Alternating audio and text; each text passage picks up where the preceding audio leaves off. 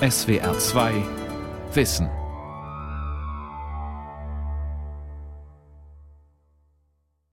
Also, ich bin Norbert Bender. Ich stottere seit meinem dritten Lebensjahr. Wie ich stottere? Ich ziehe dann gern so, so wie eben, so ein bisschen die Luft kurz vor dem Sprechen ein. Das ist eigentlich so, so mein typisches Stottern. Ich wiederhole keine Worte, ich stehne auch nicht. Also entweder Block oder, oder diese Atmung, diese, diese Zwischenatmung. Das sind so typische Stottereignisse für mich. Ja, also kann jederzeit mein Stottern abrufen. Kann Ihnen sagen, wie mein Lieblingseis heißt. Ich esse gerne Hokat-Eis. Aber ich kann natürlich auch blocken, also dass gar kein Ton rauskommt und dass er verzögert ist. Also Zuhörer merken dann so eine Pause. Ja, so. Das habe ich jetzt gelernt, dass ich auch sagen kann, ich möchte gerne ein Joghurt-Eis. Stottern. Vom Ringen mit dem Sprechen. Eine Sendung von Dörte Fiedler. Also, ich bin Ines Materne, bin 54 Jahre alt und bin Sachbearbeiterin bei einer gesetzlichen Krankenkasse. Ines Materne und Norbert Bender stottern, solange sie sich erinnern können. Das Sprechen ist für beide untrennbar verbunden mit Stottern, und lange Zeit hat es sie eingeschränkt. Es hat sie geprägt und beeinflusst. Es hat sich in den Mittelpunkt ihres Lebens gedrängt. Heute kommen beide gut zu Wort, wenn sie es wollen, mal mit, mal ohne Stottern. Das ist noch genau dasselbe Gefühl da, und ich kann es aber ähm, halt ähm, beeinflussen, dann die Kraft rauszunehmen. Und dadurch merkt man das teilweise auch gar nicht oder man merkt es nur ein bisschen. Stottern ist ein Phänomen, das es schon sehr lange zu geben scheint. Man könnte spekulieren. So lange wie die sprechend kommunizierende Menschheit? Genau kann man es nicht sagen. Äh, vermutlich schon zur Zeit der alten Ägypter. Das ist Peter Schneider. Er ist Logopäde in Aachen und als Stottertherapeut spezialisiert auf die Behandlung von Kleinkindern und Kindern. Er erzählt, dass schon auf ägyptischen Hieroglyphen die Darstellung von Stottern zu finden ist. Also man sieht einen Menschen, der hockt und der auf den Boden zeigt, der irgendwie so gewellt ist, was Erdbeben bedeutet, und auf seinen Mund zeigt. Und das ist äh, Erdbeben im Mund, also Stottern. Erdbeben im Mund. Erdbeben, Erdbeben im Mund. Was für ein Bild. Eine Erschütterung, ein Ereignis, das sich nicht klar voraussagen lässt, das gefürchtet ist und Angst macht, das unvorhergesehen von innen nach außen dringt und Lücken, Brüche, Risse hinterlässt.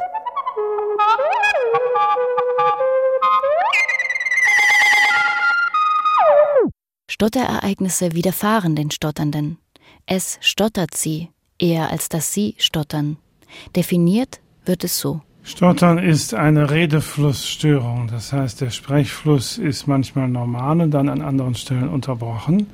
Diese Unterbrechung ist unwillkürlich und tritt vor allen Dingen in drei Hauptformen auf. Das sind die Wie, Wie, Wie Wiederholungen, die Dehnungen und die gespannten Sprechpausen. Martin Sommer praktiziert und forscht in Göttingen. Mein Name ist Martin Sommer. Ich bin Neurologe und Oberarzt an einer Universitätsklinik für Neurologie und stottere seit der Kindheit. Und das Stottern ist ja in der Wahrnehmung eine, ein Verlust von sprechmotorischer Kontrolle. Also ich spreche, will etwas sagen und merke, ein Wort hängt und es klappt nicht. Körperlich bedeutet das, dass der Hauptmuskel des Kehlkopfes, der Musculus vocalus, verkrampft. Dadurch können die Stimmlippen nicht mehr schwingen und es wird kein Ton produziert. Das Dehnen, Wiederholen und auch die Blocks sind letztlich Reaktionen, Auswegsversuche des Stotternden auf die Verkrampfung. Man muss sich vorstellen, dass für das Sprechen ein sehr komplexes Netzwerk zuständig ist im Gehirn und dass bei Stotternden Teile in diesem Netzwerk nicht gut zusammenarbeiten und dadurch eben eine erhöhte Fehleranfälligkeit besteht. Und das ist ein Dreh- und Angelpunkt des Stotterns seine Unwillkürlichkeit. Es ist unklar, wann diese Fehleranfälligkeit eintreten wird. Jeder Stotternde kennt natürlich Wörter, die für ihn kompliziert sind, oder ahnt in Situationen, dass Stottern auftauchen könnte. Mit Sicherheit kann man es aber weder ausschließen noch vorhersagen. Und das macht einen ein bisschen hilflos. Äh, das ist so, wie wenn Sie mit dem Auto auf die rote Ampel zufahren und die Bremse funktioniert ab und zu nicht. Das ist sehr unangenehm. Und ähm, es ist dann nachvollziehbar, dass vieles Stottern oder vieles, was gesprochen worden wäre, gar nicht ausgesprochen wird. Es ist ein Missverständnis zu glauben, Stotternde seien sich über die Inhalte, die sie sagen wollen, unsicher oder zweifelten daran und kämen deshalb ins Stottern. Das Hängenbleiben passiert erst später, beim Abpacken des Gedankens in die Artikulationsbewegung. Das Verletzende ist ja, dass ein, Stott ein Stotternder weiß, was er sagen will. Er kriegt es bloß in dem Moment nicht flüssig äh, raus. Zu den hörbaren Symptomen können auch sichtbare Begleitsymptome kommen ruckhafte Kopfbewegungen, Grimassieren, heftiges Zwinkern, Mund aufreißen. Alles mit dem Zweck und Ziel, das Wort doch noch irgendwie herauszuzwingen. Stottern macht ja was mit einem. Wolfgang Wendland ist wohl einer der bekanntesten Stotter-Psychotherapeuten. Er hat in den 70er Jahren die Berliner Stotterer Selbsthilfe mitinitiiert und forscht und publiziert seit Jahrzehnten übers Stottern. Wenn man selbst stottert, dann ist man voller Ideen, voller Gedanken, voller Gefühle, aber man kann die oft gar nicht an die Frau, an den Mann bringen. Also man ist blockiert bezüglich der eigenen Spontanität. Das berührt, das ärgert, das macht wütend, aber es tritt auch ganz viel Scham auf. Und das Gegenüber ist genauso betroffen. Das Gegenüber hört plötzlich, die Blockade, hört Wiederholungen, sieht die Person, wie sie den Mund auflässt, aufreißt, wie die Zunge rauskommt, wie Laute nicht rauskommen. Und die Person ist erstmal, wenn es eine fremde Person ist und nicht weiß, dass das ein Stotternder ist, dann ist die Person erstmal hilflos, weil das übliche Muster zu reagieren ist nicht da. Das hat alles mein, mein Stottern wachsen lassen, meine ähm, Angst davor, mein Schamgefühl davor, das Stottern zu zeigen. Und dadurch wurde das immer, ja, habe ich mir nicht viel zugetraut. Habe so gedacht, okay, du stotterst und ähm, das ist so schlimm, dass du eben halt, ja, du musst funktionieren und dass dich die Leute akzeptieren und mögen, musst du das ähm, so machen, wie sie das wünschen und hat, hatte ein gutes Gespür und wusste genau, was die Leute von mir erwarten. Und das habe ich dann gemacht, um das also diese ähm, Behinderung einfach kleiner zu machen. Das war der Weg. Immer angepasst sein, bloß nicht auffallen. Ein Bild für das Leben mit Stottern ist das des Eisbergs. Sichtbar für die Nichtstotternden ist der oben aus dem Meer ragende, bei weitem kleinere Teil des Eisbergs. Durch Vermeiden, Vermeiden Verstecken, Verstecken, und Schweigen, Schweigen ist die Spitze des Eisbergs klein, aber gut verborgen darunter, im eisigen Wasser, nimmt der riesige Berg seine wahre Form an. Ein gewaltiger Brocken aus Angst, Scham, Scham Schuld, Schuld, Wut, Trauer, der sich träge bewegt oder starr und massiv verharrt. Ja, ich war jemand, der eben äh, all die Jahre nicht so auffällig war mit seinem Stottern, also relativ flüssig war in vielen Momenten, auch gerade so in Zweiergesprächen oder so. Aber ich habe auch bestimmte Sachen vermieden, eben so öffentliche Auftritte oder oder oder den Anrufbeantworter besprechen. Also, also Sachen, wo es eben auftreten könnte, habe ich eben vermieden. Und was eben da war, war immer die Angst. Und die Angst vorm Sprechen, gerade wenn es dann also wenn ich gemerkt habe, da kommt Stottern oder, oder, oder dass die Gefahr, dass ich stottere. Und diese Angst war immer präsent. Ich wollte eigentlich nicht als Stotterer erkannt werden. Hm. Umso schamvoller war es dann, wenn ich erkannt wurde, also wenn sich das nicht vermeiden ließ. Seit vor ungefähr 20 Jahren die Magnetresonanztomographie breiter verfügbar wurde, hat man auch in der Stotterforschung versucht, mit bildgebenden Verfahren mögliche Ursachen des Stotterns im Hirn zu erkunden. Mehrere Studien weisen nach, dass eine Störung in der linken Hirnhälfte vorliegt. Die weißen Fasern, also die, weißen, die weiße äh, äh, Substanz, die Faserbahn der linken Hirnhälfte, eben doch an bestimmten Stellen, die kritisch sind, weil sie sprechrelevante Areale verknüpfen, äh, Schwächen aufweisen. Das heißt, wir haben offensichtlich eine Störung der Hardware in irgendeiner Form. Und das führt dann zu etwas, was man sich wie eine Übertragungsstörung im Autoradio vorstellen kann. Wo man äh, einen schlechten Empfang hat, aber das meistens noch so reicht. Aber wenn dann eine zusätzliche Störung, eine Unterführung oder was hinzukommt, reicht es eben nicht mehr. Also wir haben eine relativ unzuverlässige Übertragung, die bei zusätzlichen Störungen wie Stress oder Ähnlichem zusammenbricht und wo dann die Sprechflüssigkeit nicht mehr, nicht mehr funktioniert. Das ist ein ganz brauchbares Bild.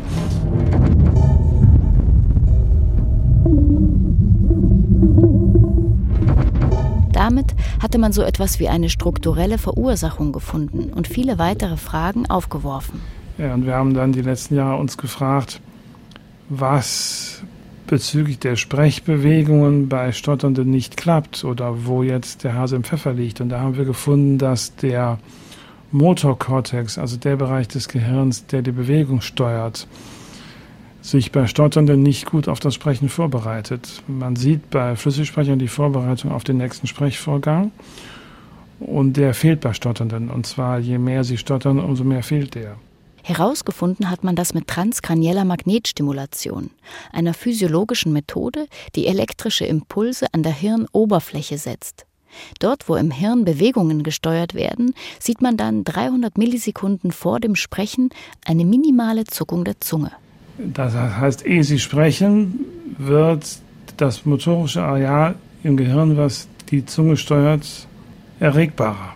Und bei Stotternden passiert genau das eben nicht. Oder viel weniger. Der Haken all dieser neurologischen Erkenntnisse liegt allerdings in der Plastizität unseres Gehirns, also in seiner Formbarkeit und Anpassungsfähigkeit.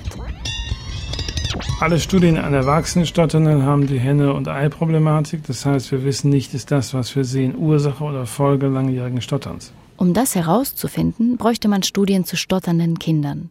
Und davon gibt es bisher noch zu wenige.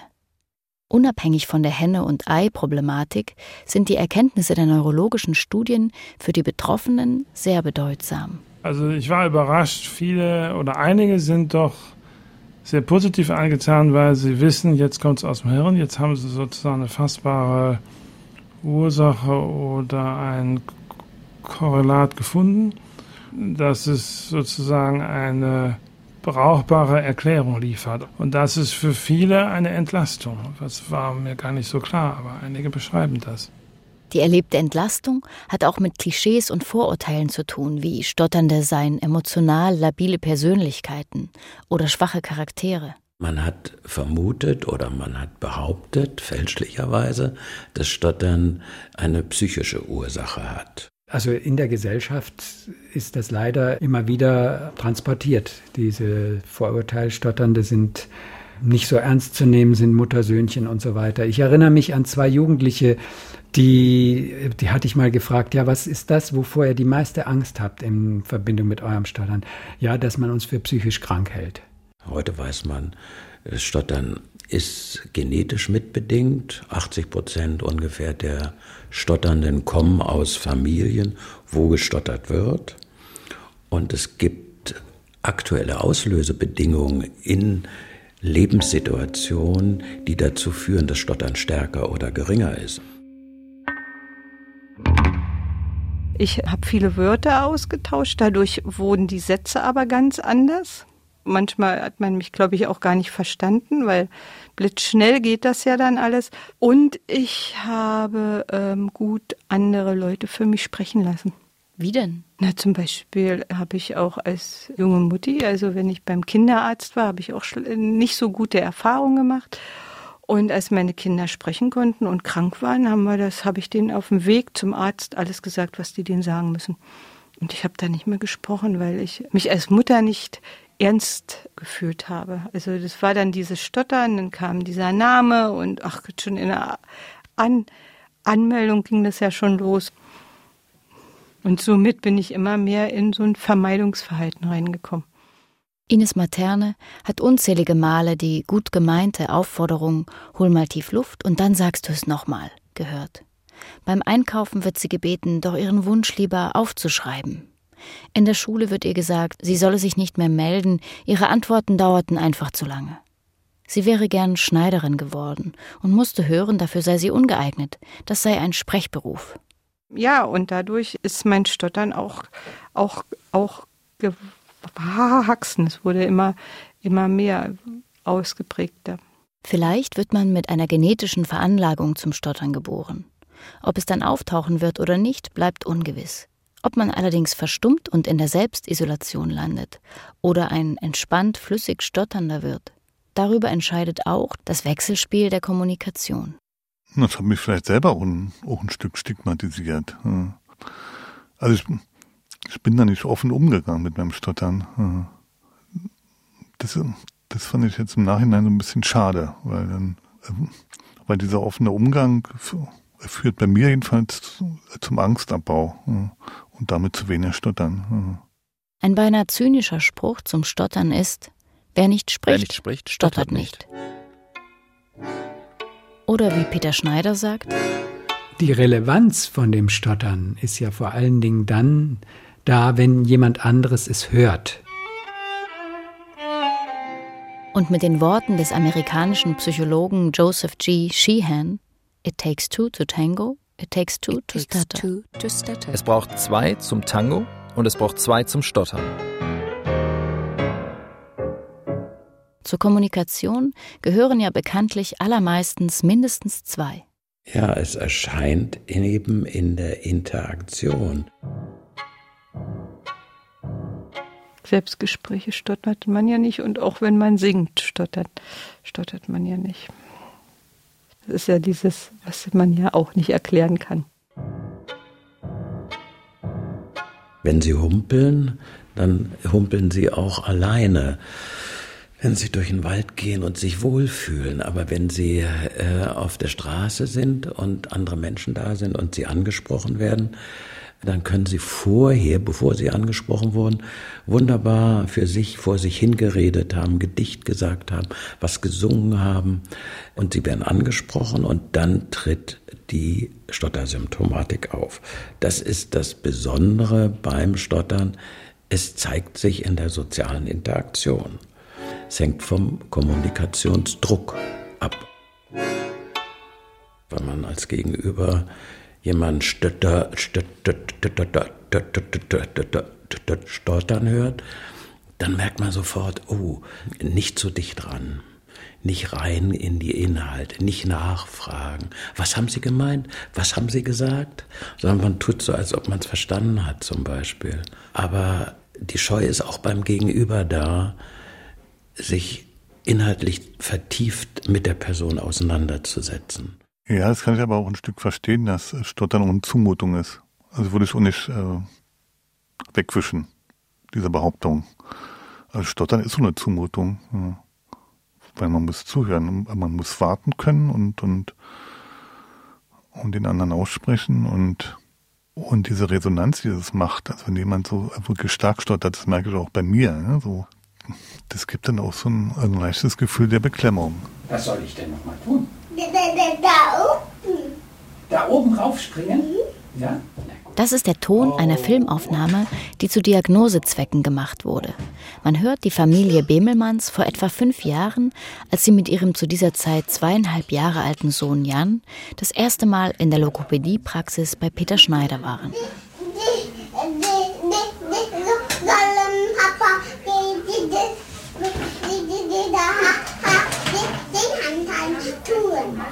Ist das, was ich jetzt höre, so da, da, da, das, was Sie sonst auch kennen? Ja, aber es ist noch, noch sehr gut. Also das ist die leichte Variante, ja. was ich heute höre. Was, was kommt da, da, da raus? Sprich mal. Ja. Hallo? Sagst du mir mal deinen Namen? Jan. Du heißt Jan. Und wie alt bist du? Ähm, fast acht Jahre alt. Fast acht bist du schon. Das ja. heißt, du bist jetzt in, kommst in die dritte Klasse? Ich treffe Jan und seine Mutter Katrin in der Nähe von Aachen. Dass Jan beinahe jedes zweite Wort gestottert hat, bis er etwa fünf war, merkt man heute nicht mehr. Und daran kannst du dich gar nicht mehr erinnern? Doch, noch schon. Weil es einfach nur ja, ein bisschen sauer, weil man da nicht sprechen kann. Aber dass ich den Satz zu Ende machen kann. Etwa 5% aller Kinder fangen im Kleinkindalter an zu stottern und vier von fünf verlieren es auch wieder, ohne dass man weiß, warum es bei einigen wieder verschwindet und bei anderen eben nicht.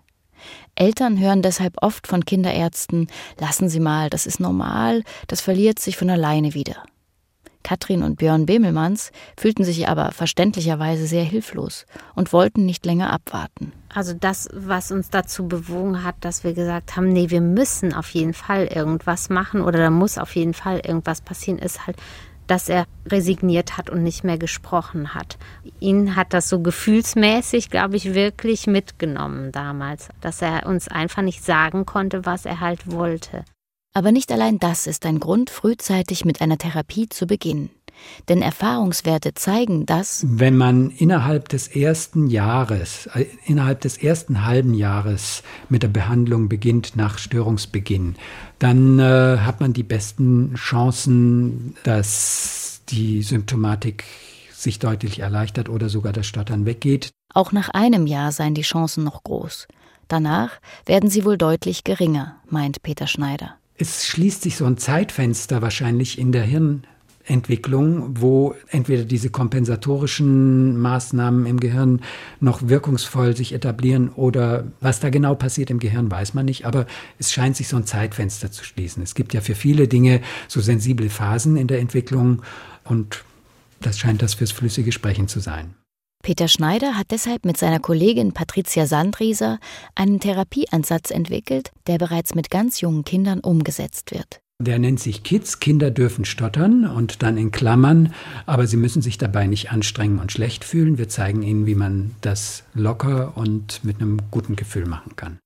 Der Kids-Ansatz orientiert sich an der Stottermodifikation. Das ist eine der großen Therapieschulen, die heute weit verbreitet ist.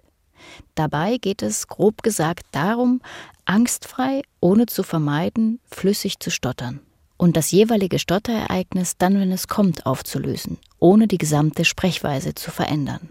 Was wir für diese sehr jungen Kinder entwickelt haben, ist, dass die Eltern das Modell für ihre Kinder sind. Normalerweise das Modell fürs flüssige Sprechen, das gucken sie von ihren Eltern, von ihrer Umgebung ab. Alles, was was sie tun und machen, aber für das Stottern, für diese Momente, wo sie nicht wissen, wie es weitergehen soll, können die Kinder nirgendwo gucken.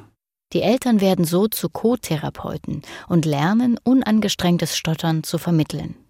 Auch Jans Eltern haben Pseudostottern gelernt. Also die lernen ein Stottern, was leichter ist als das Stottern ihres Kindes. Mama, sagt das Kind. Und die Mutter sagt dann, was möchtest du denn von der Ma, Ma, Ma, Mama? Als erstes äh, kommt man sich natürlich etwas blöd vor, wenn man aufgefordert wird zu stottern. Beziehungsweise da, das war ja auch noch eine, also eine bestimmte Art und Weise, also dass man das wirklich selber total entspannt machte, obwohl man ja alles andere als entspannt war.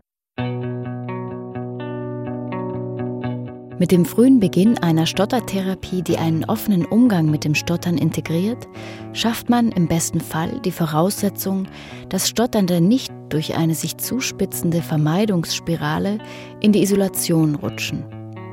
Heute bereits erwachsene Stotternde konnten als Kinder meist nicht auf solche Therapien zurückgreifen und mussten dann neben Sprechtechniken und dem Umgang mit dem Stottern oft auch neu lernen, den Rhythmus einer Begegnung zu erspüren.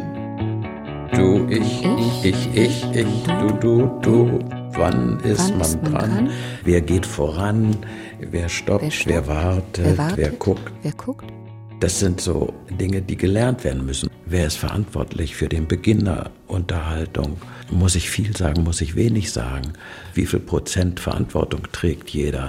Das sind so Situationen, wo man merkt, neben dem Sprechen ist ganz viel Körperkontakt und Interaktion sind Unsicherheiten da, die in der Therapie mitbearbeitet werden müssen. Sonst bleibt es zu oberflächlich. Norbert Bender und Ines Materne mussten beide erst durch einen Prozess des Outings hindurch, aus der Vermeidung heraus und wieder lernen, für sich selbst das Wort zu ergreifen. Ich fühlte mich nicht als Stotterer. Also ich fühlte schon, dass ich mal gestottert habe, aber ich habe vermieden, mich zu outen sozusagen und mich damit zu beschäftigen.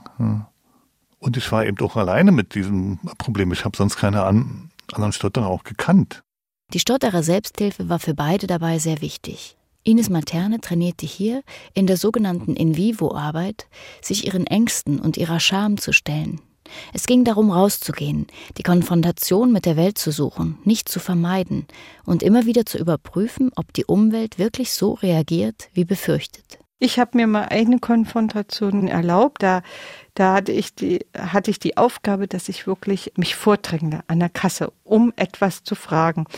Und ähm, dann kam auch wirklich mein echtes Stottern und diese an der Kasse sagte, äh, möchten Sie das aufschreiben und gab mir schon den Zettel und den Block. Und da habe ich gesagt, nein, ich möchte das nicht aufschreiben. Ich möchte es Ihnen selber sagen. Und das war für mich so ganz tolles Gefühl. Und ähm, dann hat sie gesagt, okay, dann müssen jetzt die anderen warten und sie reden jetzt. Sie, sie stellen jetzt ihre Frage. Und da habe ich gemerkt, dass ich ernst genommen werde. Ich habe sie ja damit konfrontiert. Ne? Alle anderen auch. Ich bin da richtig stolz rausgegangen. Und es ist mir ja nichts Schlimmes passiert. Auch diese Erfahrung zu machen. Ich wurde von niemandem angegriffen. Niemand hat in der Schlange jetzt plötzlich lautstark, was soll das? Und, sondern es haben mir alle also diese Möglichkeit eingeräumt. Ich denke, ich als Stotternde habe da einen ganz großen Teil daran, daran, dass also ähm, Kommunikation gut klappt. Ich kann nicht nur sagen, was ich mir wünsche, sondern ich habe auch, auch einen Anteil daran. Für Norbert Bender kam das Outing vor etwa sechs Jahren, infolge des Films The King's Speech. Ein Film um den britischen König George VI., der ebenfalls Stotterer war. Das hat so eine Seite in mir angesprochen, die gesagt hat, du vermeidest eben. Aber da ist immer noch diese Grundangst. Und dann dachte ich, wenn der das schafft, dann kann ich da, da vielleicht auch noch was tun. Hm. Und der Stotterer ist ja sonst oft der Dove, der psychisch äh, angeknackste in Medien und in Filmen. Und da war der Stotterer der Held. Ja.